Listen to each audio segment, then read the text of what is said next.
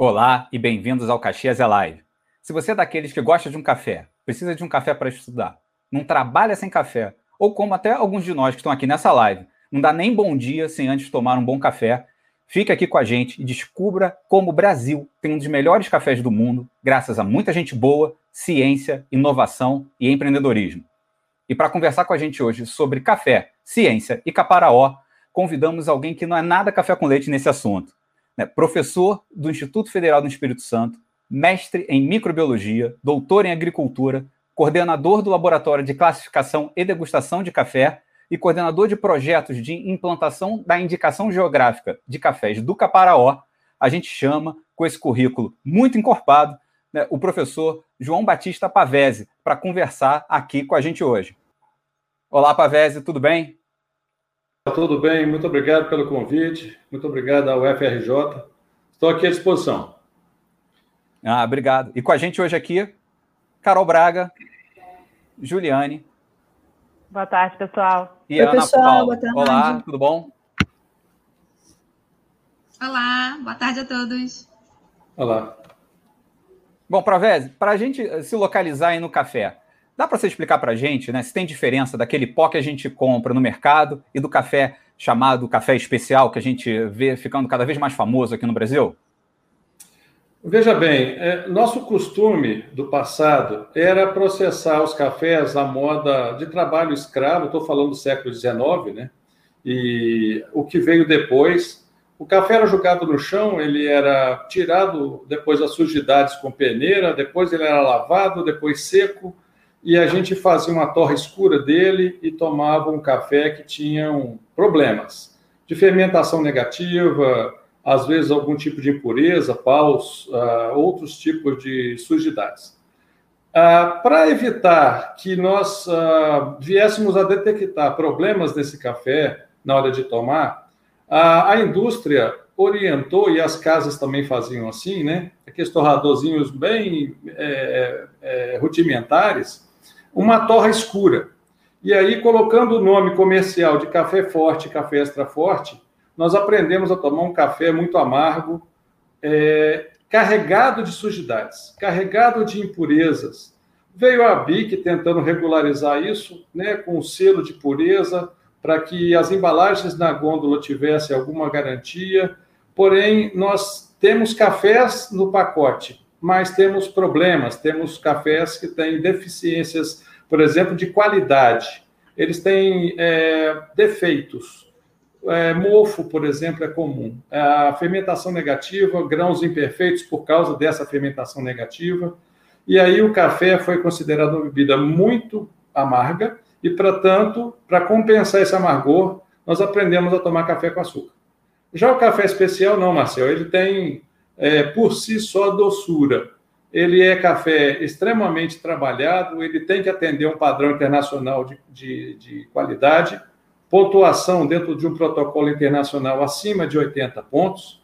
E esse café nunca pode ser torrado em excesso, porque com a torra em excesso, a gente perde a qualidade inerente ao café. Então, são cafés muito diferentes a sociedade começou a aprender a tomar esses cafés especiais por via das cafeterias, principalmente no Brasil. Algumas empresas que têm uh, uma torrefação pequena começam a vender de casa em casa, às vezes pequenos lotes.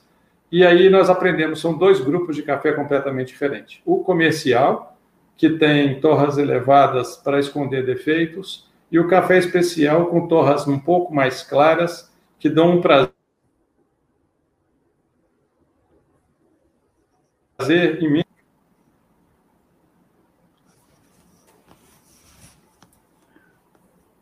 Professor Pavese, está é, tá me escutando pois bem?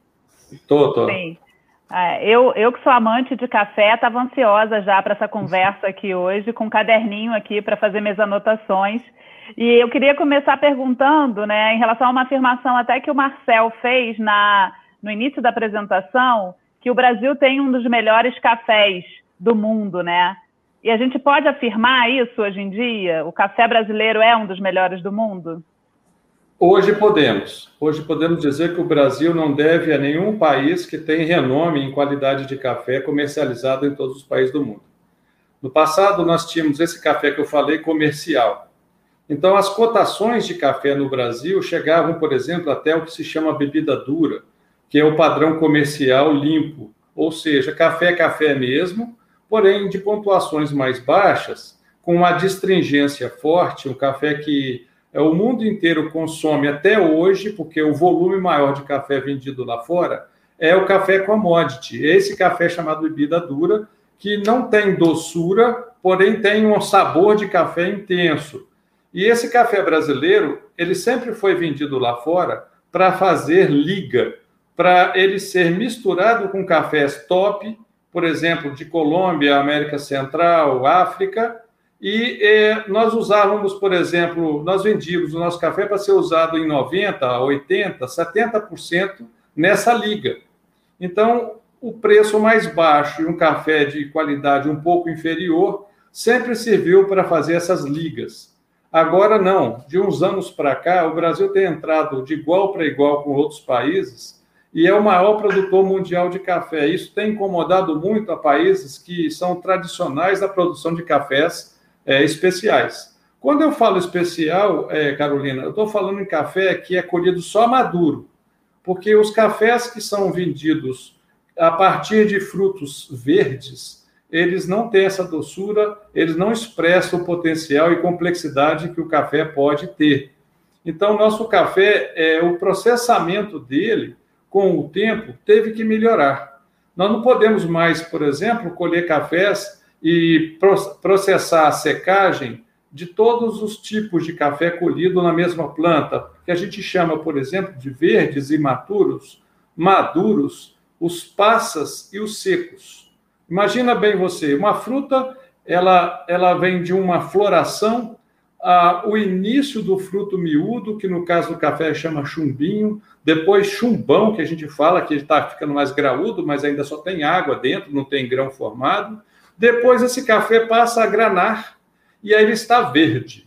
Com o tempo, esse café começa a desenvolver coloração na casca e aí essa coloração vai se intensificando, ou para tons de vermelho ou para tons de amarelo. Quando nós brasileiros desenvolvemos procedimentos, vários tipos existem, para separar esse maduro dos demais, seja por coleta um a um no pé, seja por derriça e depois separação com máquina, descascando o café ou às vezes fazendo ele sem descascar antes de secar, nós tivemos aí um grande ganho em volume de cafés especiais e o Brasil já está incomodando de igual para igual. Não falamos o melhor café do mundo, mas falamos de igual para igual dentre os melhores cafés do mundo. É, é, então, é, Pavés, assim, é, é, você terminou falando que a gente está entre os melhores cafés do mundo, né? É, é, eu muitos dos, muitos dos meus colegas sabem, mas nem todo mundo sabe, né? Eu, eu sou filha de produtor rural, né? Produtor de café, né? É. E eu, eu gosto de dizer muito para os meus colegas aqui que eu nasci debaixo de um pé de café. Né? Tem gente que acha que eu nasci mesmo debaixo do pé de café, mas não nasci debaixo do pé de café, não. É só uma maneira de dizer, né? Porque, primeiro ano da minha vida morei numa fazenda de café, né? Com os meus pais, né? antes de, da gente morar na cidade. Mas, mas assim, a gente, a gente já ouviu muito que a, a, a qualidade está relacionada à espécie. Né? E a gente tem duas espécies, né? o arábica e o conilon. Né? Eu me lembro quando eu era pequena, assim, que eu ouvia dizer que a gente mandava o arábica todo para fora do Brasil e tomava o conilon, que o conilon não era um café de qualidade, né? É, mas eu, por exemplo, me lembro uma vez que tomei um, um conilon de qualidade. Então, assim, é, como é que a gente pode é, melhorar essa qualidade, né? É, como é que como é que a gente assim como é que a gente consegue melhorar mais a qualidade? É, é, é cuidando da produção, é cuidando da cadeia, como é, assim, como é que é um pouco a cadeia do café, né, dentro desse processo em busca da qualidade, né? E, e assim, e, e a, a, qualidade do café no Brasil, ela é uma coisa recente, ela é relativamente recente. Me lembro que quando eu era menorzinha, pequena, assim, é, é, quase, quase o Brasil não produzia assim qualidade, né? Sempre produzia quantidade, né? Que é a commodity e, e, e, e, não se preocupava com a qualidade, né? Como, é que foi essa transformação, assim, da qualidade mesmo, né? Da gente sair de um, de um café é, é, é, é, é de baixa qualidade para um café de alta qualidade, assim, né? No, na, no, na cadeia como um todo, né? Então, assim, e, e, e essa questão da, das, das variedades também, como é que isso influencia? Se a variedade influencia é, na, na, na, qualidade, como é que dá para brincar nessa coisa para melhorar ainda mais a qualidade, né? E qual foi o então diferencial do Brasil também nos últimos anos que permitiu, é, assim, né? Eu sempre briguei na rua quando as pessoas diziam que o café da Colômbia era o melhor e eu dizia que não, o café do Brasil é o melhor, porque a gente quer sempre ser o melhor em tudo, né? É. E, e, enfim, então, aborda um pouquinho mais sobre essa questão da qualidade e como melhorar isso, né?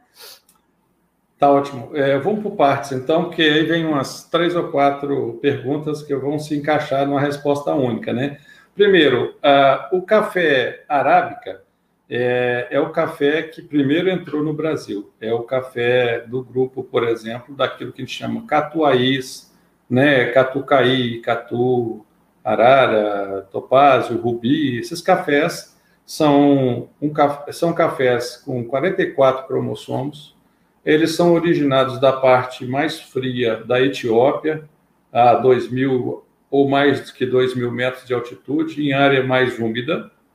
E o outro café, do grupo dos canéfora, que a gente chama, aqui no Espírito Santo chama de conilon, em Rondônia chamam de robusta, tanto robusta quanto conilon são do grupo Coffea canéfora, que vem das partes das estepes da, do Congo, região mais quente. Tem 22 cromossomos, a metade do outro.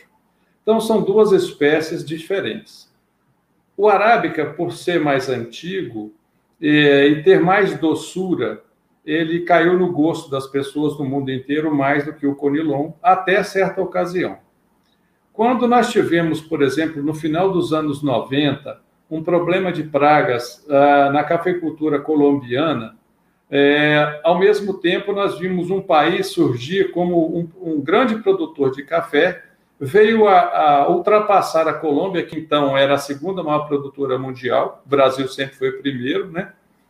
E a Colômbia teve uma doença causada por um fungo que desfolha as plantas muito intensamente.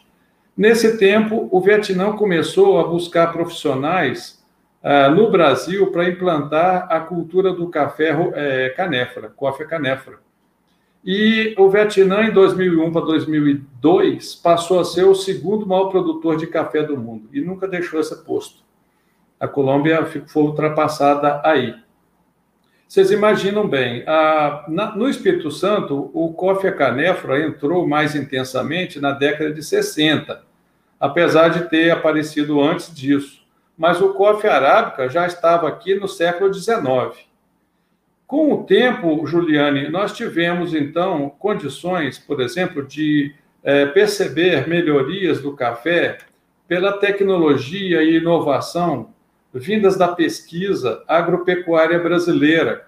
Nós devemos muito a algumas instituições brasileiras, é, como a Embrapa, como o IBC, é, na época que fazia a, a, a, organização da cafeicultura brasileira, o IAC, o Instituto Agronômico de Campinas, o Instituto Agronômico do Paraná, o IAPAR, nós tivemos a UFV de Viçosa, tivemos a Universidade Federal de Lavras, é, todos esses trabalhos conjuntos, a, a, a Fundação Pro Café, há, quase 30 anos atrás, a BSCA, que é a, Associação Brasileira de Cafés Especiais, eu vou me esquecer de alguma entidade, mas imagine o pool de entidades, instituições envolvidas com a pesquisa do café, e elas centraram fortemente na cultura do coffee arábica, do café arábica. O café coffee canéfora começou a ser pesquisado intensamente no Brasil pelo órgão capixaba, que é o INCAPER, o Instituto Capixaba de Pesquisa, Assistência Técnica e Extensão Rural. É semelhante à Emater do Rio de Janeiro com a Pesagro juntas. Nesse tempo, estou falando aí de 40 anos para cá, o COFE Canefa começou a ter pesquisas também. Mas as pesquisas originárias, elas buscavam melhor condição de produção, aumento de produtividade, maior resistência a pragas e doenças, a adaptação ao clima, é, a arquitetura das plantas para facilitar um, melhor o produtor colher, máquinas e implementos agrícolas, fertilizantes apropriados. Isso tudo intensamente de 40 anos para cá. Imagina vocês, é, genética e melhoramento foi também está dentro dessa, desse escopo de pesquisas para cafeicultura. Mas o café arábica já estava dominado em maior quantidade de, de temas, de desafios. É, em, em é, 1995, os Estados Unidos se uniram buscando um padrão de qualidade para o café arábica. E aí institucionaram o, institucionalizaram o Protocolo Internacional de Prova de Café. Esse protocolo não era para coffee canefa, só para coffee arábica. E aí começaram a ver os eventos, os concursos, as buscas de melhor expressão possível do café brasileiro desse grupo arábica.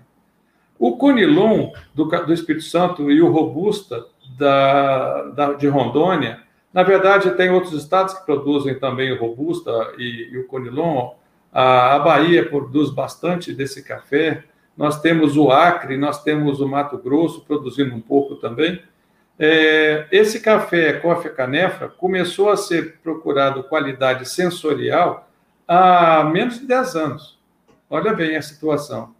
Mas não se procura com o, o café Coffee Canefra o aspecto sensorial idêntico ao aspecto sensorial do coffee arábica. São duas espécies diferentes, composições químicas diferentes. Veja só, o café Conilon, ele tem ah, pelo menos duas vezes mais cafeína que o café arábica. Ele é uma bomba de cafeína, o café Conilon. E sim, você está certa. No passado, nós tomávamos muito café Conilon e exportávamos o bom café arábica. Só que se nós formos nos a, ter essas questões de mercado, nós vamos ter que lembrar o seguinte: o Brasil sempre tomou os piores cafés de qualquer espécie e exportava, e sempre exportou os bons cafés é, para os outros países.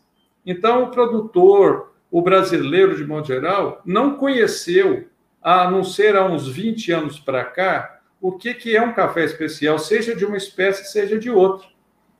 Outra coisa que está relacionada à diferença das duas espécies é que o café é, canefra ele produz muito mais por área do que o coffee arábica ele não tem um caule principal, ele não tem uma haste ortotrópica que a gente fala, tem várias, ele é multicaule. E ele produz muito em cada haste plagiotrópica, que a gente fala as hastes que são quase horizontais, que pendem é, de tão carregados que ficam quando há produção. Então, esse café ele é ah, mais ah, é, rentável se houver volume. E aí uh, se coloca assim: ah, o Conilon é um café mais baixo, qualidade dele, então vamos tocar de qualquer forma, não vamos produzir café especial, porque não vamos ganhar, na verdade, em volume produzido. Sempre se pensou assim. Só que mais ou menos uns 15 anos, 10 anos para cá, mais 10 anos para cá, é, a pesquisa começou a focar em é, genética e melhoramento também do café canéfora para a qualidade sensorial. E aí, uma grande empresa internacional de compra de café contratou os serviços da pesquisa aqui no Espírito Santo para selecionar os clones que tinham mais tendência para essas bebidas excepcionais. E aí começaram também os concursos, porque não existiam antes os concursos de coffee canefa. Então, hoje nós podemos dizer que o Brasil tem excelência, apesar de demandas e desafios ainda, mas tem excelência na produção dos dois cafés graças a, a esse envolvimento de rede de parceiros, cada um na sua atividade, buscando esse, essas melhorias, não só da questão da produção em si, mas também em garantir qualidade sensorial que é, é, traz prazer para quem prova. Não sei se eu fiquei, deixei claro para você. Não, é, é, é, deixou sim. Eu, eu, eu, eu perguntei isso também, muito baseado no, no, na experiência da, da vida, E, e, e eu tive, eu tive um, um, um episódio na semana. Muitos, muitos dos nossos amigos não sabem que o Brasil tem uma Semana Internacional do Café todo ano, né? Sem dúvida. Acontece em Belo Horizonte. E eu, eu tive um ano na Semana Internacional do Café em 2017, e eu nunca vou me esquecer é, uma das, das tendas que eu estava visitando lá, na verdade, acho que era até a tenda do, do é, da Caparó Júnior, do, do, na verdade, do, do Embrapa, ou da Incaper, do Espírito Santo, era uma tenda do Espírito Santo. E aí o, o, rapaz me ofereceu um café e falou assim: não vou te falar nada desse café. Aí tava, na verdade, estava um grupo de pessoas, até pessoas que eu nem conhecia, tinha algumas pessoas de Minas Gerais. Aí ele deu o café para gente, a gente estava provando vários cafés. E aí ele fez a pergunta assim: e aí, esse café é arábica ou conilon, né? E, e os caras de Minas falaram assim: não, isso é arábica. E o cara falou assim: estão todos enganados, esse café é conilon. E aí, assim, e, e inclusive eu tenho uma foto desse dia, foi, desse momento foi tão legal porque ele serviu o café para gente numa taça de vinho. Né? Nunca vou me esquecer, porque eu nunca tinha tomado um café numa taça de vinho. E o café uhum. tinha um, uma cor é, caramelo, né, clara, linda a cor, né, assim, totalmente diferente do que às vezes a gente está acostumado a ver o café preto, né? É. E aí, assim, aquele café caramelo naquela taça de vinho, e eu bebendo, sem saber se era arábico ou conilon, e depois ele desmontou a gente dizendo que aquilo era conilon, eu falei, caramba, assim, e aí, é, é, é então, assim, isso é, isso é muito legal, né, porque é, é, na verdade, a questão, o, o, o, café, a qualidade do café está na, na, na, na, na árvore, na planta, no solo, é, na maneira como a gente cuida dos, das lavouras, né? É, é, é mas também está no processo, né? E que, que eu, que eu acho que foi uma das coisas que o Brasil evoluiu muito, né? O cuidado no processo. Quer dizer, depois que você tira do, do pé o café, é, e que você passa a cuidar dele é, e, e, da nossa exigência, né? O Brasil nunca foi exigente com a qualidade do café, né? A gente tomava o café sem saber o que estava tomando, né? Hoje, eu não tomo mais um café se eu não sei o que tem lá dentro, entendeu? Se eu não tenho certeza absoluta que lá só tem café, eu não quero tomar mais aquele café, porque o gosto é diferente, né?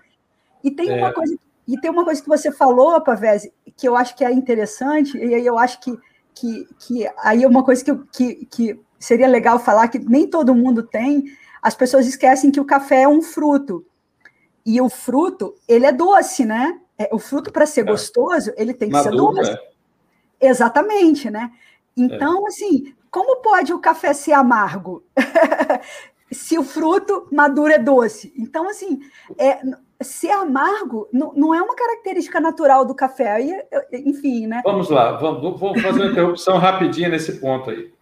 É, nós consumimos uh, o, o grão de um fruto maduro. Nesse grão, há compostos que passam pelo processo de torrefação e saem lá na frente, ainda lá dentro do grão. Então, nós temos também alguns componentes que são produzidos na torrefação. Né? O pessoal da área de alimentos sabe que nós temos reações de Maillard que destroem algumas moléculas simples, como amidos, aminoácidos, etc., e recompõem, fazem outras moléculas que vão fazer parte desse alimento depois. Então, café é alimento.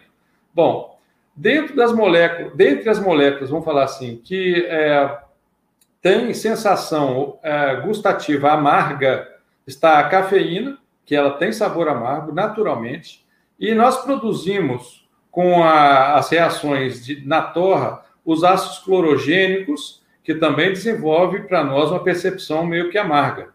Porém, ácidos clorogênicos têm ação antioxidante, cafeína tem ação estimulante, e por conta desses e mais é, centenas de, de, de substâncias que há no café torrado, a gente tem prazer em tomar. Porém, ô Juliane, seja o café com Nilon, seja o arábica, a experiência de quem toma um café especial, às vezes chega a catar-se. Tenta imaginar uma pessoa que tomando uma coisa que nunca viu antes, fala: puxa vida, o que, que é isso? Nossa, isso me levou lá atrás, no tempo que eu vivi, não sei o quê, eu senti o cheiro de uma flor com esse cheiro, eu, eu já provei uma fruta que tem esse gosto. Cara, isso é acidez. Tem limão nesse café? As perguntas são as mais diversas. Tem, pô, tem noz moscada nesse café? Deixa eu citar um exemplo para vocês, muito interessante. Nós demos 35 cursos de análise sensorial. São três dias de curso uh, para leigos, para a pessoa é, ser orientada do zero a como descrever um café, provar um café, pontuar um café. E um desses cursos veio o Daio, lá da Bélgica. É, ele esteve aqui fazendo uma imersão numa propriedade de café que ele queria montar uma cafeteria em Paris. Ele estava morando já em Paris.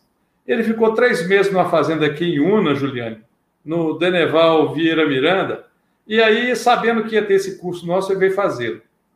Olha só, ele ia começar do zero, então ele veio fazer uma imersão no Brasil. Podia ter procurado outro país, né? Poderia ter procurado os países com renome antigo, né? Quem falar de Juan Valdez, vamos fazer um marketing aqui. Juan Valdez da, da, da Colômbia, pegar aí uh, os fornecedores de Costa Rica, El Salvador, Nicarágua, Honduras. Uh, o Brasil tem uh, cafés melhores já que esse povo tem. Então, vem para cá esse cara. Ele chegou aqui e foi fazer o curso comigo. Ele vem de uma cultura de alimentos que são é, hidratados com molhos, né? Não são consumidores do nosso velho arroz com feijão, né? Então, eles trabalham com muitos temperos nas, nos alimentos produzidos por eles.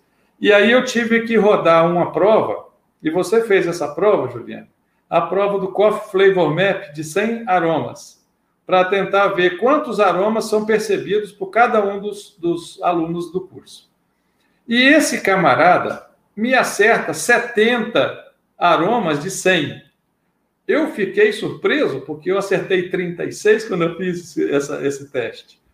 Eu tive alunos que só acertaram 3 em 100 e ele acertou 70. O que, que quer dizer isso? Ele percebeu de, é, que o dia a dia, usando tomilho, cominho, páprica, é, coisas absurdas que no dia a dia às vezes a gente não consome, é, o costume deles de usar vários tipos de produtos, ele identificou aquilo ali com o nariz. Muito bem, esse camarada terminou o curso, foi para Paris, montou uns negócios por lá, resolveu se candidatar a um concurso do país deles, né? Da, lá da França, é, do Cup Tasting, que é um concurso que tenta identificar uma xícara em três, de, três um conjunto de três xícaras, qual que é diferente. São oito conjuntos de três xícaras. Esse camarada nunca tinha feito isso e foi lá e ganhou o concurso francês de Cup Tasting em 2018.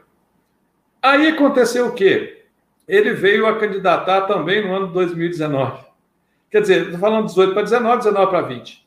Ele candidatou de novo, bicampeão francês. Se inscreveu no concurso internacional. Concorreu com, com provadores do mundo inteiro. Ele foi o vice-campeão mundial ano passado de Cup Tasting. Olha só uh, o que, que é o café. O café é catarses, uh, uh, o café é experiências gustativas e olfativas de prazer tem café, pessoal, que a gente toma de manhã cedo uh, para começar o dia. Eu não, come, não consigo começar meu dia sem uma xícara. Uh, essa caneca aqui de café. É, um, um, cara que antes tinha de usar é, antiácidos na bolsa por causa de gastrite, azia, etc., é, por causa de, de hábito alimentar, de modo geral, quando eu tirei o açúcar do meu café e quando eu comecei a torrar o o meu café, comprar café torrado com torra clara, sabe por quê, Juliane? A torra escura amarga o café. Então, existem três fatores que amargam o café. É a cafeína, os ácidos clorogênicos e a torra.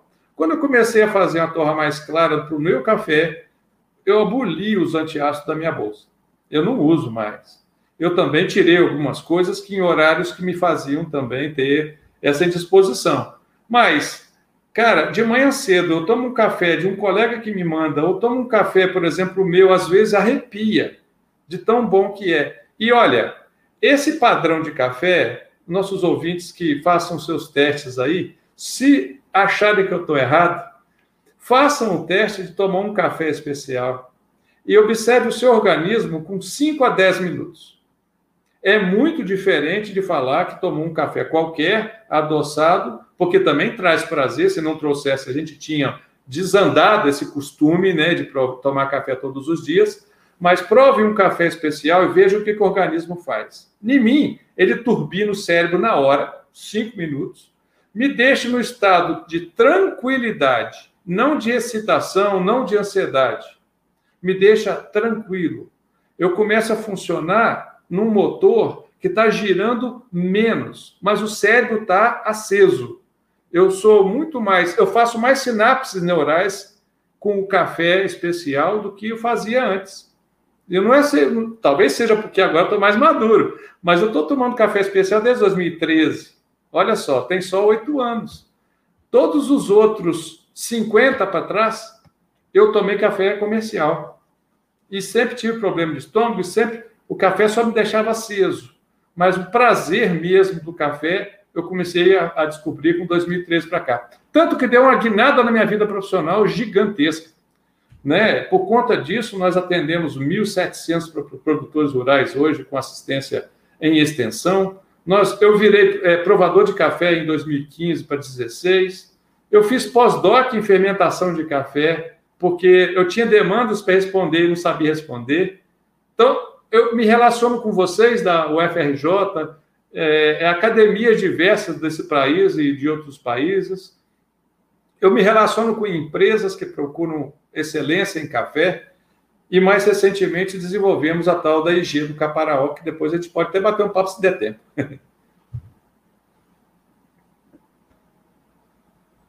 Vai dar tempo sim, que a gente tem muita conversa ainda para fazer. Né? E queria até deixar aqui quase que a dica para o pessoal, né? Estamos numa live que está tomando café sem açúcar, com certeza, porque assim a gente acha mais gostoso. Isso aí. E, Pavese, voltando ao papo de laboratório, fiquei bem curioso quando você disse é, é, das pesquisas que buscam rendimento, que buscam produtividade. Né? Será que tem uma tendência, da mesma forma, você falou né, do melhoramento genético do café, né? será que, como a gente vê em outras áreas né, das biociências, será que tem alguma tendência do momento para a biotecnologia em café? Né? Como é que a biotecnologia está, nesse exato momento, é, melhorando o nosso café? É, o Marcel, eu tenho hoje é, certeza absoluta que a ciência é, encontrou um campo novo para fazer é, interligação de expertises. A ciência hoje pode responder a muitas perguntas que ainda não são respondidas. Por exemplo, é, nós temos hoje necessidade de limpar resíduos de pesticidas nos alimentos. E limpar pesticidas quer dizer é, produzir em volume, mas sem usar essas moléculas que podem ser, por exemplo, é, banidas daqui a um tempo. Por exemplo, o glifosato e a França. Falamos da França agora há pouco. A França não quer mais essa molécula que é responsável pelo secamento, o dessecamento de mato, de plantas. É, é hoje, sem dúvida, a, a, a molécula mais usada no mundo para é, controle de mato em culturas. Tanto que a biotecnologia veio para fazer é, é, é, transgenia, né? Transgenia usando, às vezes, insetos, às vezes, micro-organismos, para trazer, por exemplo, resistência para algumas plantas ao uso dessa molécula glifosato. É, algumas pragas, por exemplo, de culturas, lagartas, insetos é, sugadores, tem hoje também na biotecnologia um amparo para fazer essa transgenia e, e serem, por exemplo, isentas de, desse ataque que causa redução na oferta desses alimentos no mundo. Eu vejo hoje uma abertura gigantesca. Eu sou meio professor Pardal, eu sou meio de inventar coisas, viu? Eu já usei urina de vaca fermentada em, em folha de cafeiro, eu já usei leite fermentado é, eu busco é, é, misturas de micro-organismos produzidos, por exemplo, em fermentações, como é, protetores de planta. A gente tem isso tudo como um empirismo, tentativa de acerto e erro. A gente não sabe o que, que vai dar, mas quando você acopla conhecimento da biotecnologia, seja para dentro do entendimento do DNA, ou da, da síntese proteica via RNA é, mensageiro, seja em questões ligadas, por exemplo, a aumento da espessura de paredes celulares, é, aumento de cálcio e de silício nas células que compõem a superfície, por exemplo, de folhas e de frutos, dando mais resistência aos frutos e às folhas ataque de pragas. É, tudo está aberto. Nós temos abertura, talvez aí, para nanotecnologia também, viu, Juliane? Eu acho que para essas questões ligadas a, a, a, a vários, vários é, pesquisas feitas aqui em anos seguidos que detectaram resíduos de pesticidas em grãos de café, em grão comercializável, já pronto para comércio.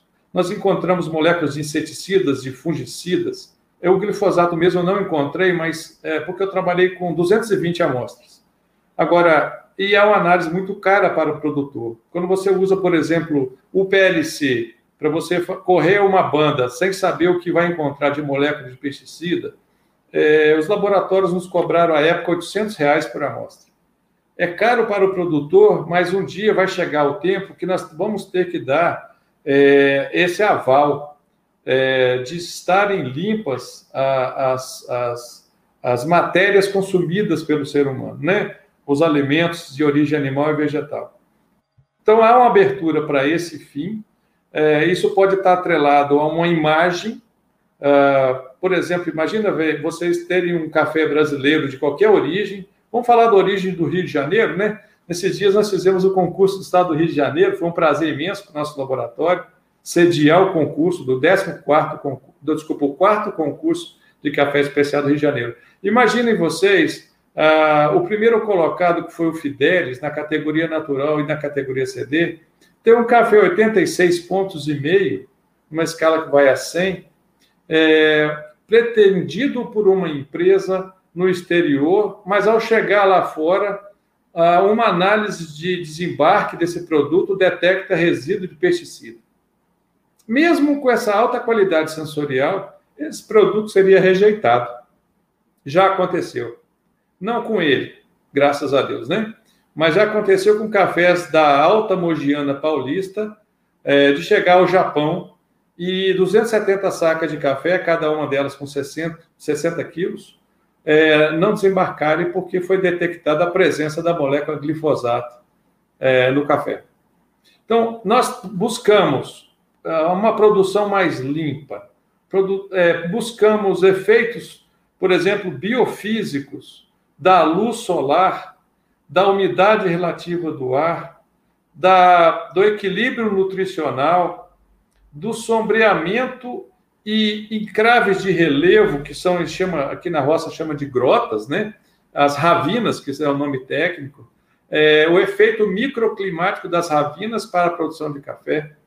Nós buscamos as relações que existem entre altitude e qualidade sensorial de café. O tempo todo a gente faz pesquisas com isso. E até meu irmão, agora há pouco tempo, o, o, o Juliano e o Flávio, defendeu com a UENF o doutorado dele exatamente é, relacionando aspectos de altitude, é, secagem, o clima na secagem e a qualidade de café. Então, é, a pergunta do Marcel, eu acho que é, é, esse caminho. Nós temos grande, uma infinidade de opções ou de é, oportunidades para pesquisa. É, só o segredo para mim seria, sabe o quê? É a gente se conhecer dentro das diferentes áreas, igual está acontecendo com esse episódio. É, é um grande ganho para mim estar com vocês aqui, que são de áreas diferentes. A gente já bateu um papo um pouquinho antes. É, gostaria de continuar tendo esse canal de a gente continuar conversando. É, existe grande demanda e um espaço grande para a gente é, fazer essa interface das expertises, das áreas do conhecimento. E eu acho que ainda nem começamos, viu? Essa parte aí da biotecnologia e da, da nanotecnologia, de outras uh, áreas do conhecimento para com a cafeicultura. O, o, o, o, Pavese, você falou do glifosato, né? É, que, para quem não sabe, o nome fantasia dele é o, se chama Roundup, né? Que é muito usado na agricultura brasileira ainda. É, É, e, e você falou, você falou da importância da, das questões climáticas, né? É, me lembro, né, é, do curso que eu fiz com você. Eu fiz um curso de três dias com o Pavés. Esse curso, esse curso do Pavés era, uma, era um curso que eu, eu acho que todo mundo que gosta de café deveria fazer o curso. Inclusive, biólogos deveriam fazer o curso, porque eu tive aula de botânica enquanto, enquanto aprendia sobre café, tá? Só para vocês terem uma ideia. É, então, toda essa, essa sua fala me trouxe, e estava um pouquinho no nosso roteiro também, a importância da natureza e do meio ambiente. E aí a gente chama, a gente chama, né? Me lembro, é, você falou, a gente falou um pouquinho de fermentação, você falou um pouquinho de fermentação, né? É, café natural, tem, a gente tem café fermentado também, quer dizer, o solo é importante, os micro-organismos que estão no solo são importantes, os, na verdade, os micro-organismos que estão no ar são importantes também. É, é, queria que você falasse um pouquinho da relação do café com a natureza. Eu me lembro nessa na, na, Semana Internacional do Café que eu fui, numa das tendas lá que eu tomei café. Na verdade, você vai assistir palestra, você, você passa o dia inteiro assistindo palestra e o dia inteiro tomando café, né? e é muito legal. E aí eu me lembro num stand, né? É, ele dizia assim: café, consciência e consciência, né? Consciência, né? Ciência porque assim, né, na verdade a ciência está em tudo e, e, no café também, e a consciência é a natureza, né? É, é, queria que você falasse um pouquinho dessa questão da natureza, é, inclusive porque às vezes a gente pensa no café. Eu acabei de tomar um copo d'água aqui, né? Mas, por exemplo, uma diferença do, do, do café é a água. Né? É, a, a, a, a, gente, eu, eu vou passar para o Pavés, mas a gente já teve, tem um campeão brasileiro é, de, de, de, produção da bebida, né? É, é, até carioca, que traz muito café do, do, do Caparaó aqui para o Rio de Janeiro, o Leonardo, que é barista. Estava com ontem aqui. É, ele, ele, ele teve aí agora, né? Eu vi no Instagram. Anteontem ontem nós estávamos juntos provando cafés aqui. Teve um, um, campeonato de, de café lá no Espírito Santo que ele participou, e foi o brasileiro que aconteceu lá, e, e um dos diferenciais dele foi que ele fez questão de usar a água de uma fonte. Eu, eu fiz vários cursos com o Léo já, aqui no Rio, e fiz um curso com o Léo lá no Caparaó também, porque ele vai muito para lá, e eu me lembro dele contando essa história. E aí, ele, na, na, véspera do concurso, ele fez um teste da bebida que ele queria preparar, era a Aeropress, né, um tipo de café, é um tipo de, express, de, extração de café. Perfeito. E aí ele fez, um, ele fez um teste com uma água limpa vinda de uma nascente porque ele queria ver. E aí, e no dia, ele decidiu que ele ia usar aquela água. Né? E ele falou que ele tem certeza absoluta que um dos diferenciais do café dele foi a escolha da água. Né? Então, assim, que é, é, porque às vezes a gente usa a água da torneira, né? Enfim, é, às vezes a gente é, não se preocupa com a água, mas a água também é importante, a água tá na natureza, né? Então, eu queria que você falasse um pouquinho da relação do café com a natureza, né? E aí talvez pudesse até emendar um pouco no, na história do próprio Caparaó, né? Por, porque o Caparaó, né? E qual, qual é. a relação do Caparaó também com a natureza, né? Então, então é, tem tudo a ver, por isso que nós fomos é, buscar uma denominação de origem. Eu vou explicar isso um pouquinho, primeiro falando sobre uma pesquisa que deu origem a essas indagações e depois vieram as respostas. Porque a gente nem tinha as perguntas ainda. No ano 2013, é, o CNPq é, é, lançou um edital chamado chamada 94. E nós aprovamos um projeto naquela ocasião para começar em 2014 e também em 2015. Nós buscávamos a consistência é, de cafés especiais ao redor do Parque Nacional do Caparaó. Naquela ocasião, não sabíamos o que, que ia dar, se ia dar IG, se não ia dar uma indicação geográfica ou não, mas fomos, tivemos 110 produtores participando da pesquisa. Cada produtor nos forneceu 40 litros de café maduro em cada ano. E daí surgiram ah, as investigações. Olha só, nós buscamos é, respostas para uma série de perguntas, viraram vários trabalhos, isso, muitas coisas publicadas, e dentre as, as nossas dúvidas era: será que tem consistência Será que o Parque Nacional, por ser uma área de conservação, uma unidade de conservação brasileira, será que ele pode interferir num, é, num padrão de bebida de café, nós não tínhamos nenhum provador naquela ocasião, Juliano. Nós tivemos que contar com o Instituto Federal do Sul de Minas, do campus Muzambinho, o professor Zé Marcos Mendonça, colega de trabalho nosso na área do café.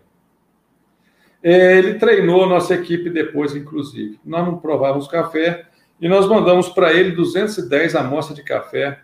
Ele, mais três pessoas, fizeram diversos serviços é, ligados a sensorial, mais uma equipe inteira do laboratório fazendo a parte física. Nós mandamos análise, desculpa, amostras para análise em laboratórios de cromatografia gasosa e líquida. Nós mandamos cafés para analisar pesticidas. Nós mandamos cafés para analisar bioquímica, uh, bromatologia, a presença dos elementos nutrientes, os elementos químicos no grão. Analisamos solo, analisamos clima, analisamos é, a face de exposição ao sol, altitude, declividade, enfim. Para vocês terem uma ideia, quem trabalha com a planilha Excel, nós trabalhamos com ah, tantos dados até preencher a coluna JL para cada amostra. Então, de A a Z, a A, a, a Z, ah, nós fomos até a JL, coluna no Excel, com dados dois anos seguidos.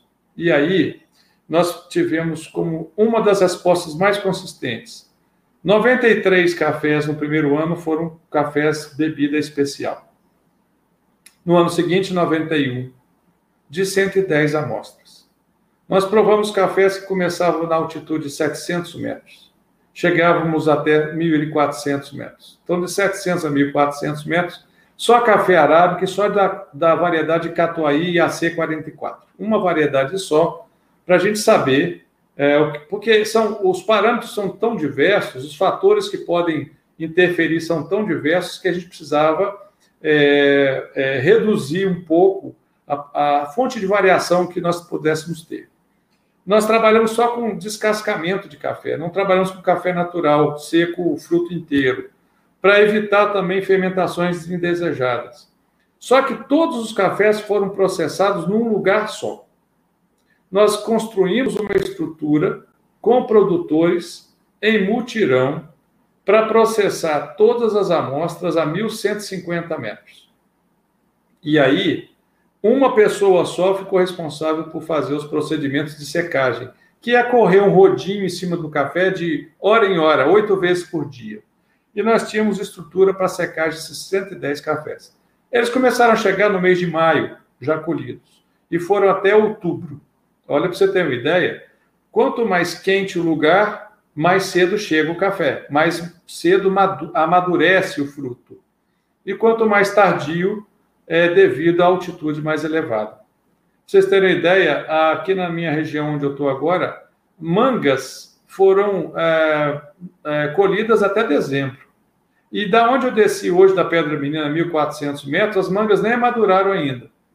da mesma espécie, mesma variedade de manga. E o café é a mesma coisa. Então, nós começamos a perceber o seguinte: é, nós poderíamos ter na mão, já que estava dando um perfil sensorial provado lá no sul de Minas, além do professor Zé Marcos Mendonça, que eu citei, a Carmen Lúcia, que foi presidente da BSCA, um professor chamado Baquião, e um estudante que virou meu bolsista lá, que é o Fante Neto, que hoje é autônomo, é um profissional, já trabalhou em muitos lugares. Os quatro analisaram o perfil e acharam um perfil sensorial muito parecido com esses 110 cafés, sobretudo os mais maduros.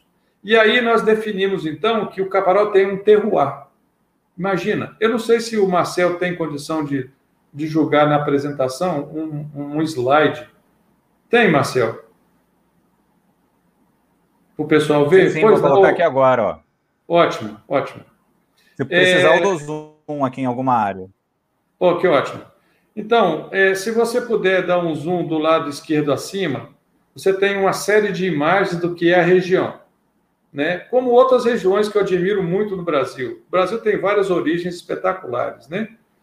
É, essa fotografia do lado esquerdo acima mostra a condição de montanha. Então, nós temos lavouras de café que passam de 1.400 metros, é, os cafés no Brasil são colhidos entre maio e setembro. O caparaó colhe até dezembro, em algumas áreas mais altas, e ah, tem ah, hoje, e no mês de fevereiro, frutos maduros de uma florada de maio do ano passado. Isso não tem lugar nenhum no Brasil que tem. Mas mesmo os cafés que foram colhidos entre maio e outubro, que eu falei nesses experimentos, houve uma consistência. Você poderia voltar o, o zoom que você deu, por favor? E, e centrar mais no, no texto que está numa faixa é, compridinha, abaixo da, da marca da DO aí, o texto abaixo da, do selo do caparal.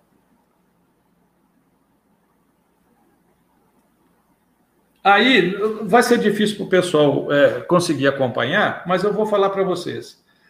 O que a Juliane me perguntou é, a respeito da relação do café com o meio ambiente é tudo a ver, porque um terroir, pelo nome já se diz, né, em francês, é, é um produto que se destaca pelo tipo de ambiente. É um produto que tem característica própria que talvez não exista em outro lugar. Mas ainda aí nós estávamos com dúvida. Nós não sabíamos se isso ia dar terroir definido ou não.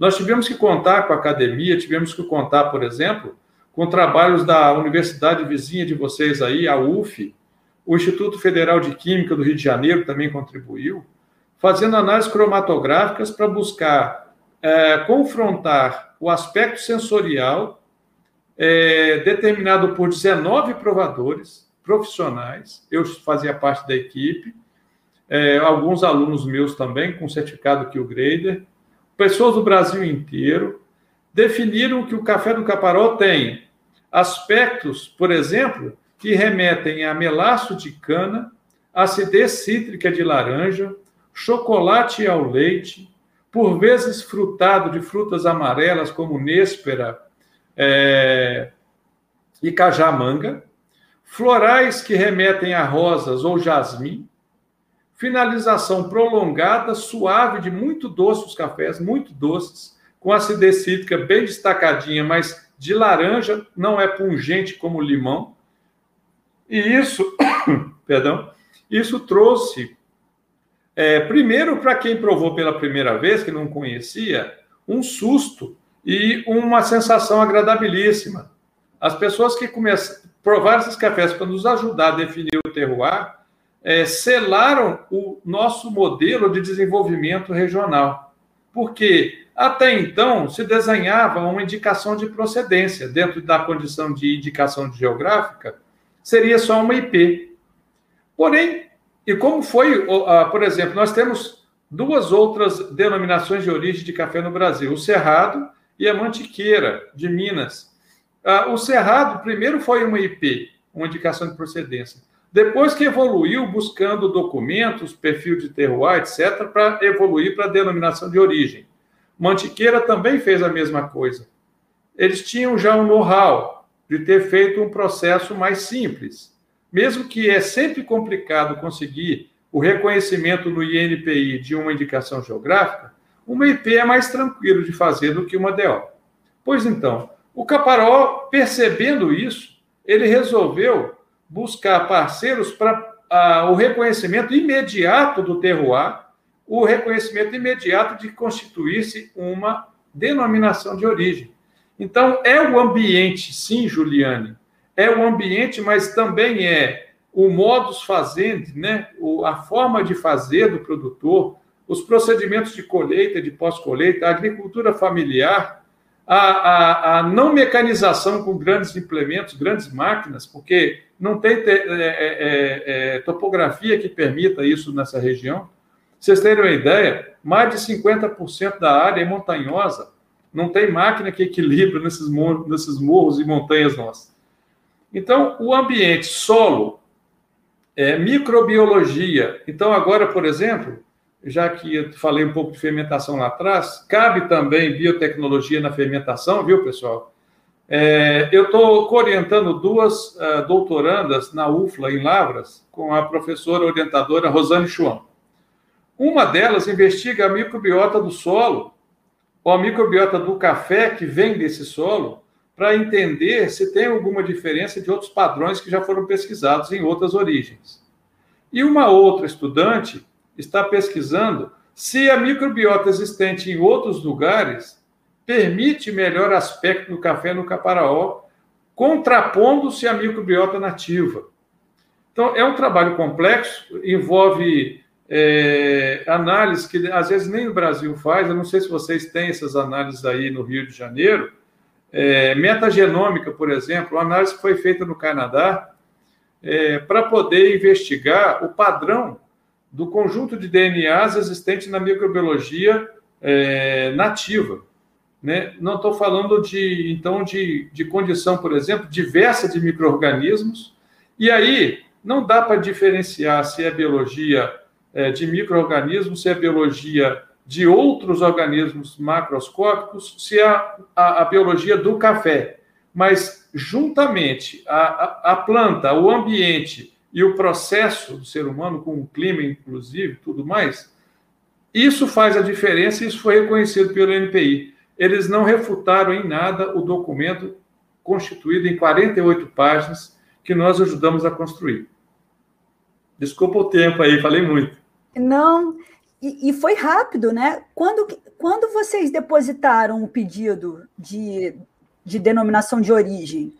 Depositamos no dia 25 de março de 2019. E o resultado, o reconhecimento saiu no dia 2 de fevereiro passado agora. É, então, se a gente pegar o tempo que o INPI leva para para aprovar determinadas patentes, solicitações, é, foi muito rápido, foi rápido e foi preciso, né? Quer dizer, é diferente, né? Não, não é. É, é. diferente do Cerrado Mineiro, é diferente da Mantiqueira, né? Mantiqueira, né? Quer dizer, é diferente, é um, é um outro é. café. Essa imagem que o Marcel está colocando em destaque aí para todos, é onde está publicada a Revista da Propriedade Industrial 2613, de 2 de fevereiro de 2021 é, nós achamos que demorou muito, sabe, Juliane? Não no NPI. Nós achamos que demorou muito a gente é, cair na real. Se é que me entende. Porque é, é uma região de 16 municípios. 10 são capixabas, 6 são mineiros. Eles têm uma, um, uma história em comum, que foi a construção da primeira ferrovia do Espírito Santo que ligava a cidade de Cachoeiro de Itapemirim até Alegre no ano 1897. Essa ferrovia tinha um entroncamento para uma cidade chamada Castelo. Para que foi feita a ferrovia no Espírito Santo nessa época? Para escoar café. Nem a capital tinha. A capital nem tinha população como tinha no sul do Espírito Santo. Quando foi 1915, nós tivemos essa ferrovia atravessando para o estado de Minas e havia escoamento do café para Rio de Janeiro, onde vocês estão, por duas, duas uh, linhas. Uma que passava por Carangola e descia para o Vale do Paraíba, ou não sei como é que dizer, mas de Campos para cima, e a outra que saía por Cachoeiro, é, a Tiro Vivaco, a Muqui, e depois se encontrava com essa mais à frente. Nesse tempo aí, 70% da economia, é, desculpa, 70% da população capixaba morava no sul do Espírito Santo. 70% da população do estado todo. 90% da economia de exportação do Espírito Santo era o café desta região. Daí para frente, a evolução foi gradual mas também teve involução. Por exemplo, a quebra da Bolsa de Nova York em 29 quebrou o Brasil, quebrou o café brasileiro. A, a vinda de Getúlio em 1930 é, decidiu-se queimar café para fazer os preços subirem. De lá para cá, várias oscilações de preço. O Caparaó é fruto de cinco gerações de pessoas que tiveram quebradeiras e quebradeiras e quebradeiras que migraram para a CSN, que migraram para a Petrobras, que migraram para a Vale do Rio Doce, que migraram para capitais outras porque a economia ia muito mal no campo. Então, o produtor ficou arredio e não queria muita mudança. Então, nós começamos esse processo de IG com um produtor. O nome dele é Manuel Protásio, ele é morador de Dores do Rio Preto. A família dele estava num evento que o sobrinho foi reconhecido como o melhor café pela BI no ano 2012. O dia 23 de janeiro de 2013. Esse dia eu estava lá e esse homem me perguntou: professor, isso que a gente tem, que meu sobrinho ganhou o prêmio, melhor café brasileiro na, na condição de microlote. É, isso é um é casual? Mas ele já ganhou três concursos em Muriaé, de um regional nosso aqui de Minas, porque esse homem está na beira do rio, né? Ele tem propriedade em Minas e Espírito Santo. É só atravessar o rio. É, e a terceira pergunta que ele fez foi assim: isso que a gente tem já tinha antes? Porque sempre vendemos café a um preço muito ruim, e agora meu sobrinho está vendendo café por mais de R$ 2.500 a saca? Essa pergunta dele ecoou entre os produtores, e aí todo mundo foi chegando na beira. Quer dizer, a universidade, o INCAPé, a universidade não, nós, nós do Instituto Federal, é, o INCAPé, é, outros institutos, é, o SEBRAE teve um papel importantíssimo nesse, desse tempo, porque no ano seguinte contratou um consultor ou uma empresa para fazer o diagnóstico daquilo que estavam fazendo zoom, zoom, zoom. Ah, o CNPq, como eu falei, ah, teve uma empresa de mineração que aportou recursos, de forma que nós conseguimos 110 produtores investigando o que eles tinham. Então, até depositar em 2019, passou bem tempo, né? A gente ficou assim: será que vai chegar aonde essa coisa? Ninguém sabia. Tantos históricos é, de, de décadas de problema de oscilação, etc.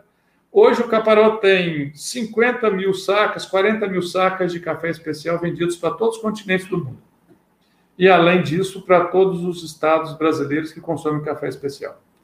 É, nós temos um desenho para chegar a 246 mil sacas, 250 mil sacas ano, é. agregando 200 reais por saca em média e acrescentando 50 milhões de reais é, na mão de pequenos produtores que fazem parte dessa produção. Isso é um desenho, um cenário factível, em cima de 10% do volume de café que é produzido na região, que são 2 milhões e 460 mil sacas por ano. Olha só você.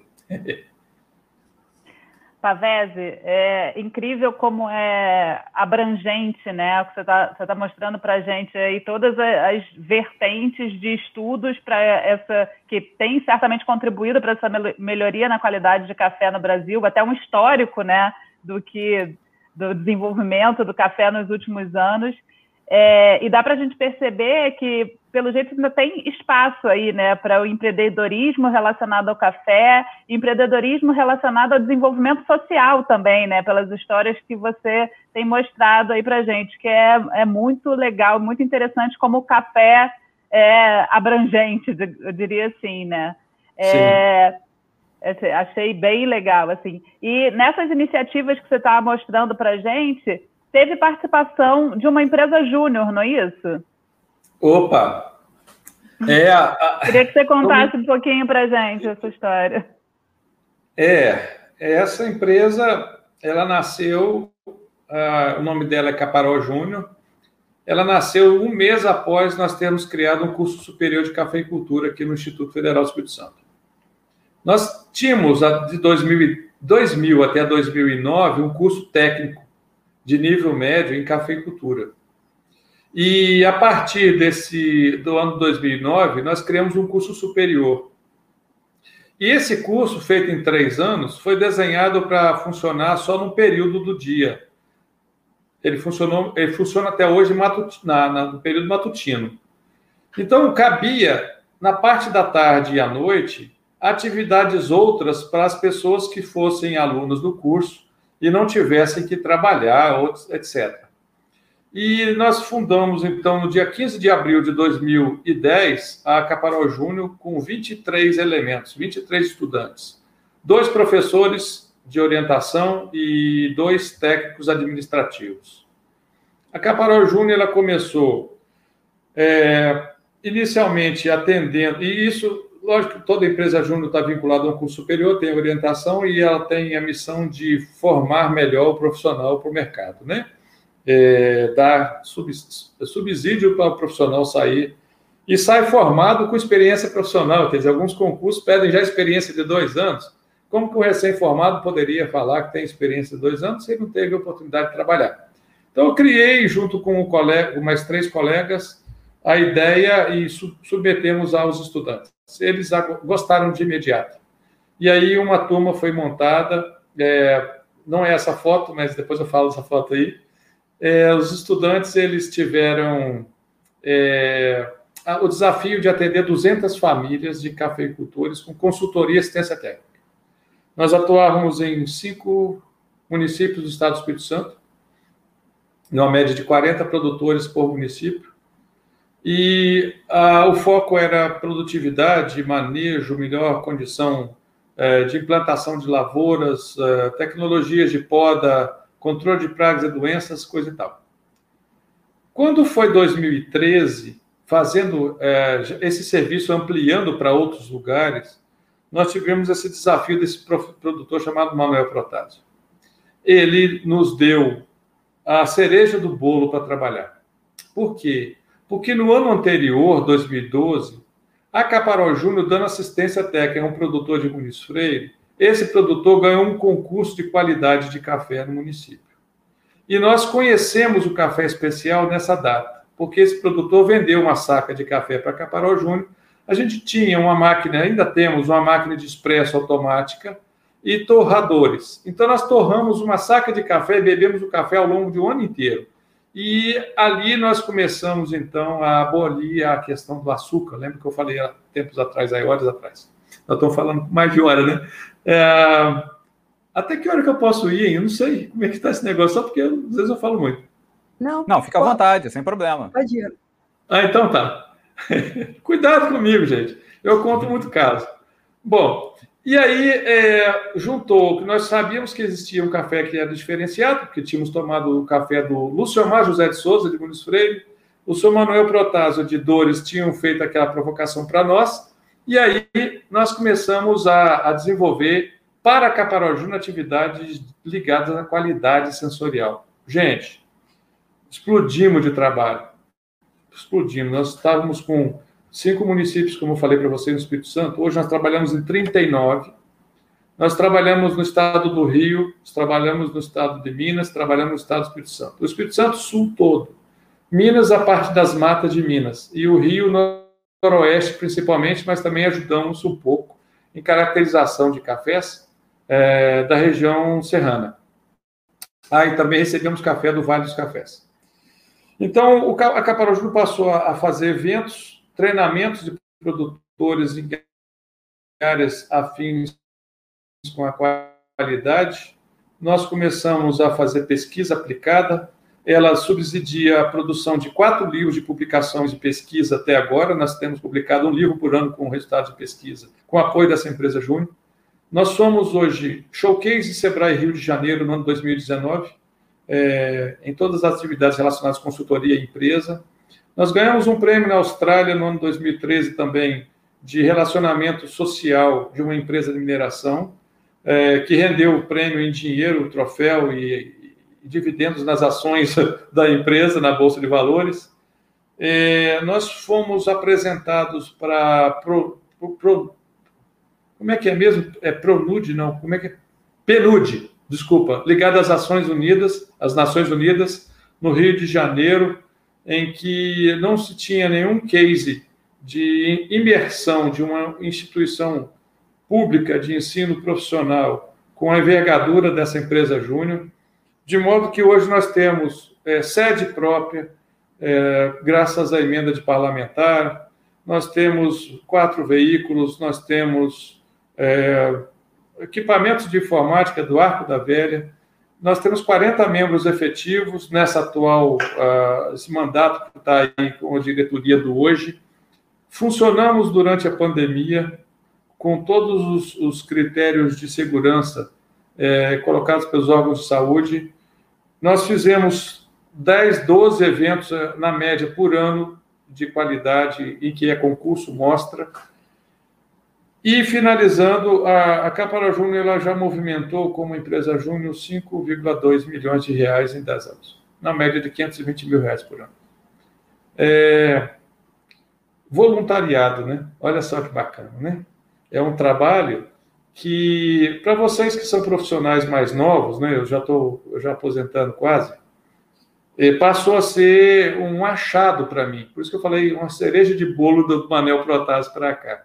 Porque nós não deixamos de fazer o básico.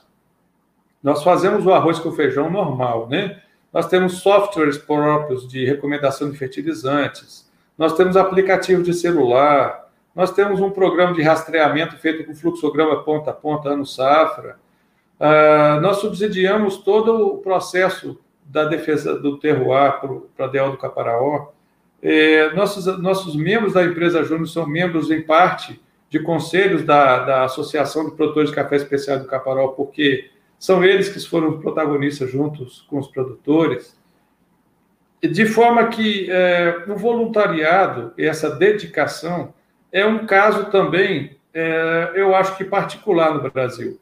É uma DO que não nasceu de grandes empreendimentos, cooperativas, bancos. Quase todas as outras origens brasileiras têm apoio de uma entidade maior na área do café. E o Caparão não tem nenhuma cooperativa de apoio. Teve só o Cicobi em parte para eventos em Belo Horizonte, onde nós mostramos uh, resultados de trabalhos de produtores vendendo seus cafés, falando com tradutores do lado para China, eh, Coreia, uh, Nova Zelândia, Austrália, Rússia, até para Sibéria já foi café do Caparaó. E o produtor mal fala o português. Ele fala, comunica perfeitamente bem, mas para você pegar, por exemplo, uma fala para um tradutor que não é do meio do café, para traduzir para o inglês fica difícil. É, e ah, de tudo isso que tem acontecido, é, já teve cafés vendidos a 27 mil reais a saca. Para vocês entenderem, a cotação hoje está em 600 reais, café bebida dura. O café especial já foi vendido a 27 mil reais a saca.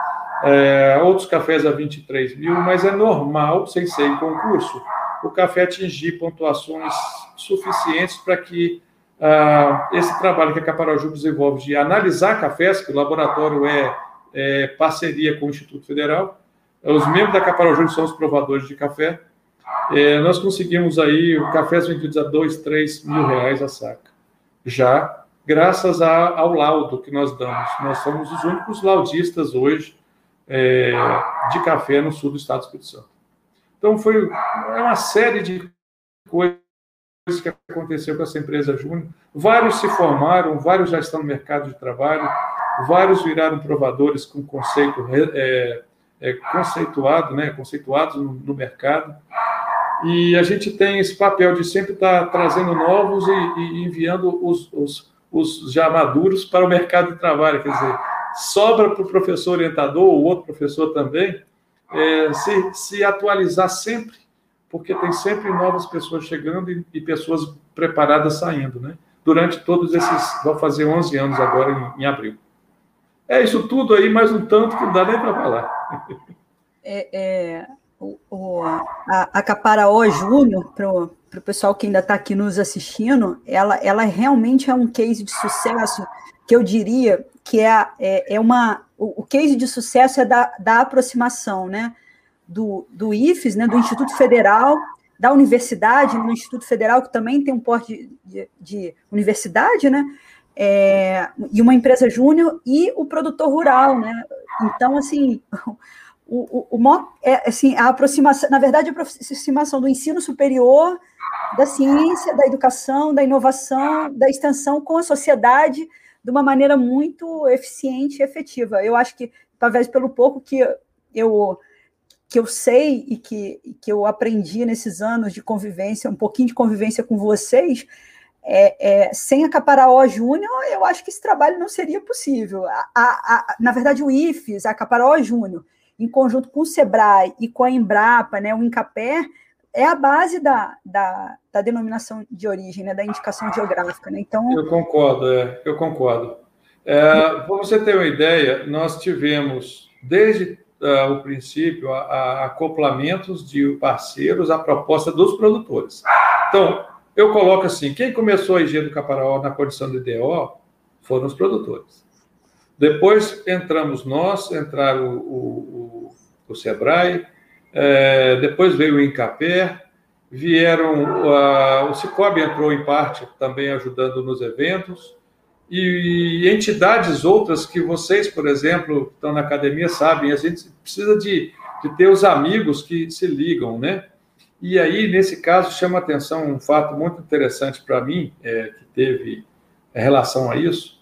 A Caparó Júnior, ela, ela teve dúvidas em vários momentos e ela teve que se ancorar é, em profissionais da área do direito, da área da contabilidade.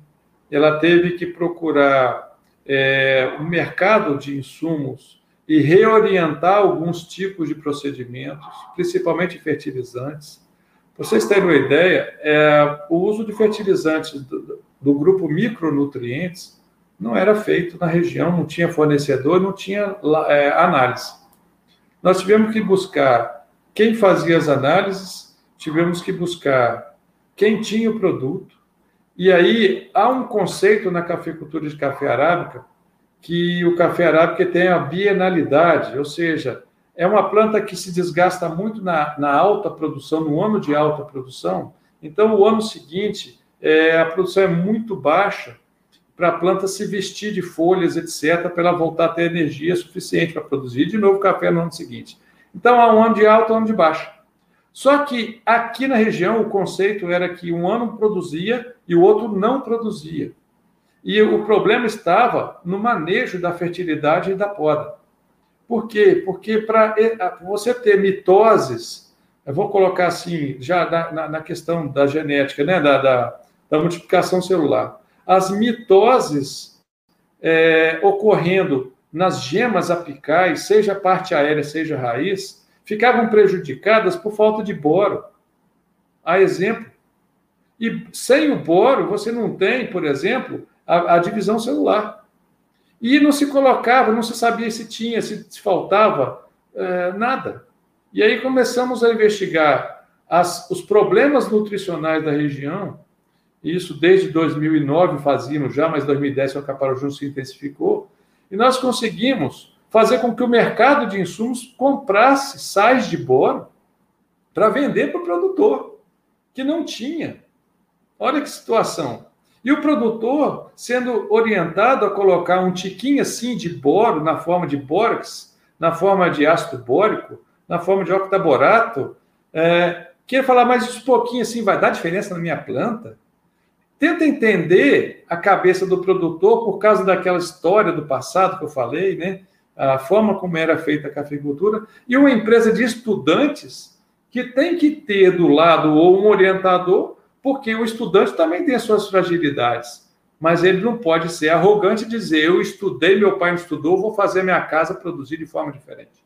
Não faz, porque a cultura regional é o pai que manda, o filho obedece. Então, como é que o filho do vizinho vai falar para o pai do outro que ele está fazendo errado? Que tem...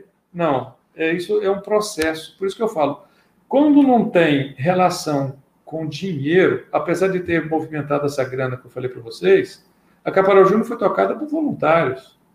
E nunca houve é, atrelamento a, a patrocinador de insumos, como acontece depois que o IBC saiu do, do, do, do contexto brasileiro de, de atendimento, com as limitações que os órgãos de assistência técnicos oficiais têm, por falta de recursos, por falta de pessoal, por ter, por exemplo, que fazer N coisas ao mesmo tempo, eles não estão em todas as propriedades. O nosso modelo de capilaridade de atendimento trouxe para o produtor essa confiança. Olha, vocês não estão aqui para vender o produto X ou o produto Y, vocês estão aqui porque vocês querem. É, vamos construir junto essa proposta? Aí começamos, aí foi ampliando, aí foi coalescendo os núcleos. Então, hoje são 97 comunidades atendidas em 38 ou 39 municípios, por causa dessa confiança implementada. É um modelo novo de trabalho que ah, oxigena a academia. Por quê? Porque o modelo acadêmico, Juliane, é, que, da minha escola era assim: estuda, faz pesquisa e leva o conhecimento para fora, não é assim? A, a, a academia sempre agiu pelo menos majoritariamente assim. Mas nós descobrimos que não é a pesquisa que, que dá base para a extensão, é, é, as duas se dão base. A extensão deu muita base para a gente ter pesquisa aplicada feita, porque a demanda apareceu do meio produtivo. E isso deu tanto certo que a gente respondeu. O produtor, só com essa questão da nutrição que eu falei, ele diminuiu o custo em 17%, média. Eu estou falando de milhares de lavouras, 1.500 a 2.200 por ano, que a gente analisa, e ele conseguiu aumentar a produtividade em 26%, na média dessas lavouras, diminuindo o custo e aumentando a produtividade. Isso consistentemente, ano após ano. Então, isso não é magia, isso é ciência. Isso é inovação, porque tem novidades por trás, tem programa de computacional para fazer, tem, ah, mas tem a relação humana, essa coisa que nós estamos perdendo nos últimos anos. A base da Caparol Júnior é relacionamento com pessoa. O café é consequência. e assim tem sido. Também na questão ambiental, fazemos proteção de nascentes, construímos estruturas é, que pre preservam solo e água, sistemas agroflorestais, análise de qualidade de água no abastecimento das residências, é, implantamos casas digitais no meio rural, foram 14 que nós implantamos, com rede de internet em algumas delas.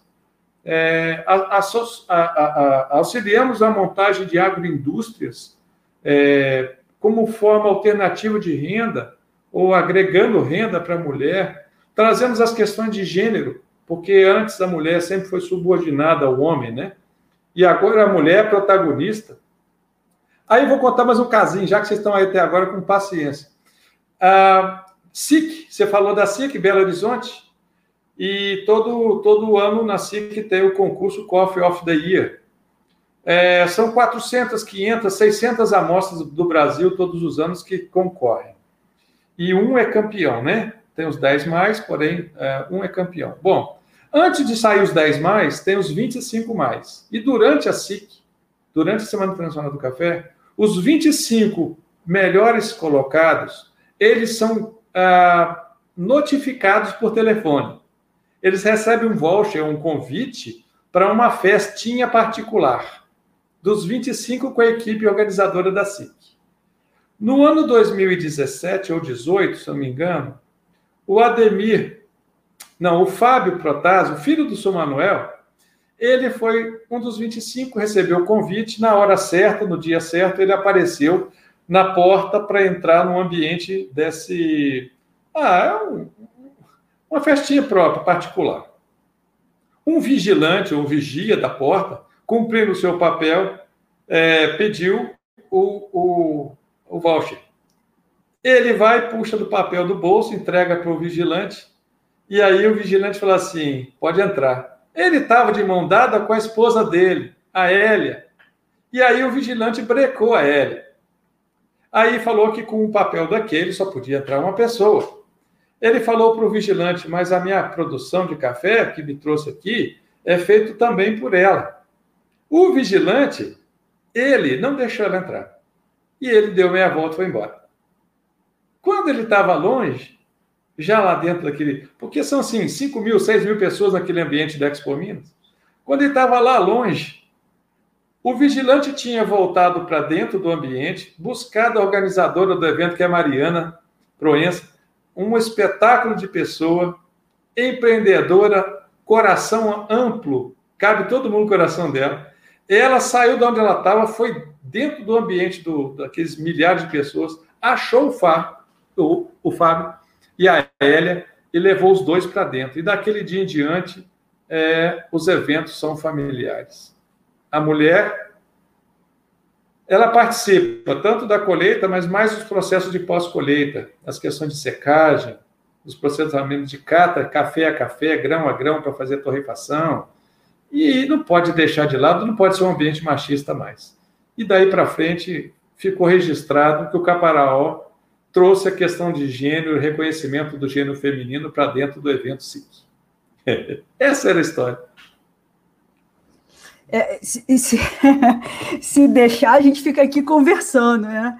porque essa questão do gênero é uma questão que é, é, é, eu, eu vi um, um, pouquinho de perto na, na SIC que eu fui em 2017, e aí é um outro papo, né? Que tem um café hoje produzido pelas mulheres, e lá no Caparaó isso, isso ganhou muita força, né? É, opa, é. assim, é, é, é, só história boa, só coisa legal, acho que muito bacana ouvir a importância da ciência, né, da, da universidade, dos institutos federais, enfim, é, extensão, inovação, empreendedorismo para a nossa cafeicultura, né, para a cafeicultura brasileira, para aquele, aquele líquido mágico que chega nas nossas, nas nossas é, canecas todos os dias de manhã, né? Outro dia, outro dia, já tem um tempo, ouvi um, um, colega dizendo assim: pô, agora a gente se reúne. Antigamente as pessoas se reuniam para tomar cerveja, agora as pessoas se reúnem o tempo inteiro para tomar café. Né? Então, assim, é, é, isso é uma coisa muito legal. Mas aí, para terminar a nossa live, que está muito longa, né? Mais longa do que em geral, assim, pergunta final, assim, a gente queria ouvir rapidamente, assim, um pouquinho sobre qual o futuro dos cafés no Brasil, assim, né? Você já falou um pouquinho do, do é, da história do Caparaó e, e, como a gente, né? Como o Caparaó pretende crescer aí, espera crescer nos próximos anos. Acho que vai decolar o Caparaó junto com Minas Gerais, que já decolou há um bastante tempo na questão do, dos cafés especiais, mas assim, olhando para o Brasil como um todo, né? Como é que a gente pode, para encerrar a nossa nossa live hoje. Muito bem, você é sucinto. Futuro da, do Café do Brasil é reconhecimento é, do protagonismo do produtor em cada origem. Reconhecendo o protagonismo, atrelando-se a academia, empresas a essa proposta, reconhecendo essas origens, registrando esse reconhecimento no INPI como indicações geográficas. Hoje são sete IPs e três DOs de café. Então, é muito pouco. Né? Nós temos com queijos, com vinhos na Europa, centenas de indicações geográficas.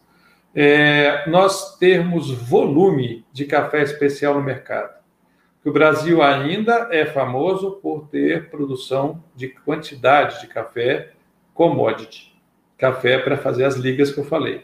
O futuro da cafeicultura depende de um apoio de governo, mas a gente não, não se ampara em governo, porque se você falar assim, ah, qual o papel do, do governo, dos governos nas IGs do Brasil? É mínimo, é mínimo.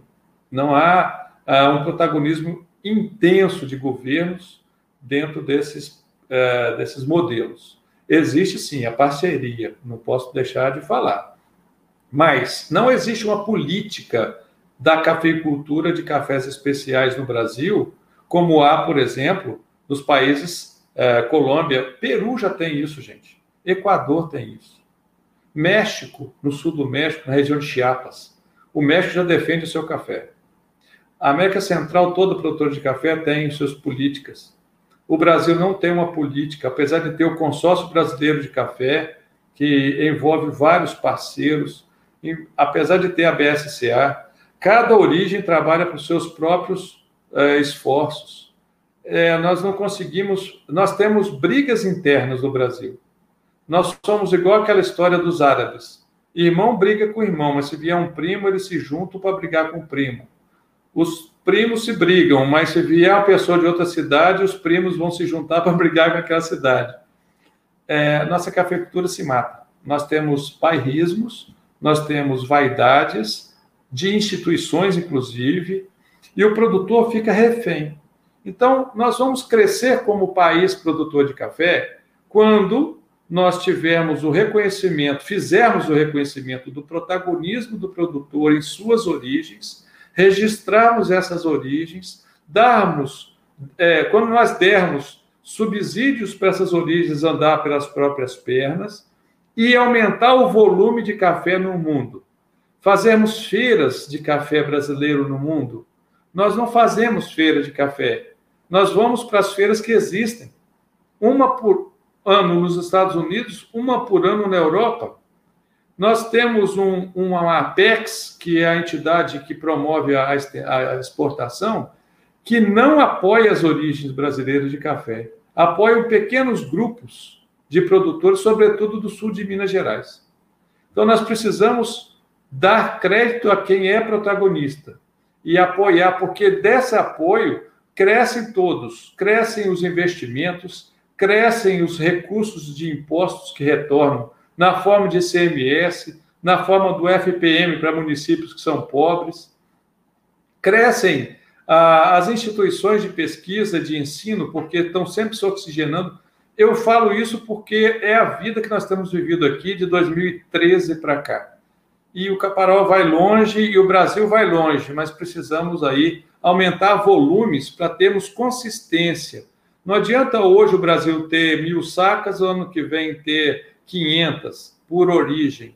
Nós temos que fidelizar o comprador, tendo consistência de qualidade, confiabilidade, porque nós não podemos botar para o mundo, de repente, um café contaminado por pesticida, não podemos botar para fora um café de peneira ou de uh, tipo uh, diferente daquele que está registrado nos papéis.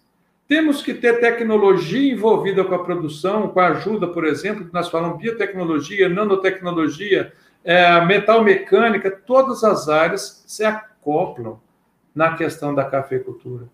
E aí nós vamos ter volume, porque hoje 60 milhões de sacas passaram ano passado. Esse ano vai cair para 48, talvez aí um pouco menos. Não adianta termos café commodity, porque esse café não se paga as famílias continuarão fazendo é, esforços, sacrifícios e êxodo rural ampliando. O que vai salvar a cafeicultura, principalmente de montanha, é o reconhecimento pelos cafés especiais que ela possa produzir em volume que o mundo consuma ano após ano. Aí sim, aí nós vamos arrebentar no contexto da cafeicultura.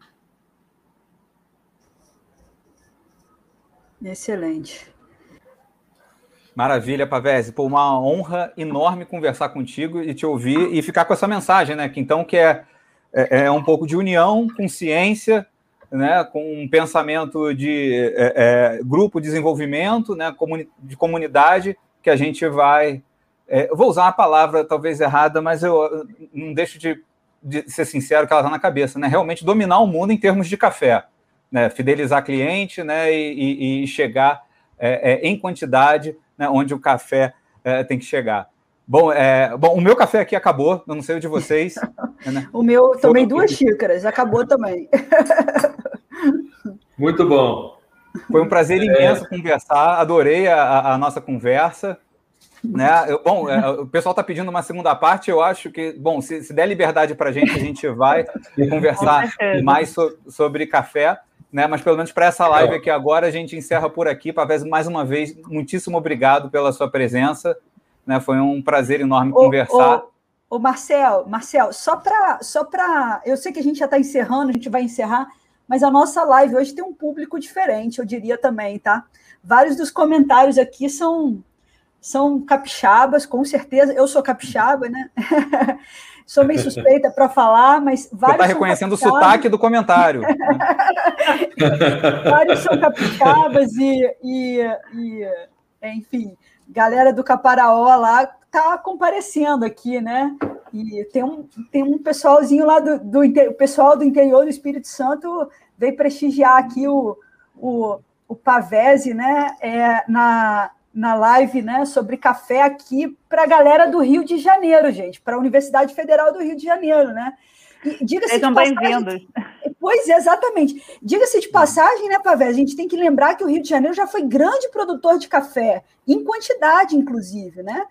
E, e, é. muito, e, e, afundou, né? A produção de café no Rio afundou, ficou apagado. O Rio de Janeiro, em termos de produção de café, ficou apagado por algum por algum tempo, né, por muito tempo, e agora vem voltando. Né? Inclusive, alguém comentou aqui que Rio de Janeiro é, é, é também indo atrás da sua denominação de origem, né? Então, é. assim. É... Esse é o caminho, esse é o caminho. Olha, gente, muito quem bom. quiser ser parceiro das, das nossos trabalhos aí, Marcel, é, Juliane, Carolina, etc. A Ana Paula também estava com a gente há pouco. É, vocês, é, os parceiros, os colegas de vocês da UFRJ, é, tudo que quiserem discutir, não precisa esperar outra reunião dessa. Podemos conversar todo o tempo. Temos vários colegas com interesse em parcerias é, na, na, na, ciência voltada para café.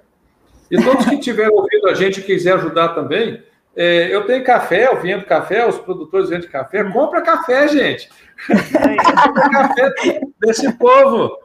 Né? Compra café do Rio, os cafés especiais aí próximo do Rio de Janeiro, tem o Paulo Barão, na Fazenda Florença, tem os Tassinari, tem o pessoal da Desertal, tem tantas famílias bonitas aí no Rio com cafezões para tomar. Compre os cafés do Rio, gente. Muito bom. Beleza, obrigado de novo, gente. Até a próxima. Pavel, eu só te convido a ficar mais um pouquinho aqui na, na mesma página, só para a gente é, é, é, encerrar novamente aqui. E obrigado a todos que estão assistindo. Né? Até o próximo Caxias é Live. Tchau, tchau, pessoal. Okay. Tchau, boa noite, pessoal. Tchau. Tchau.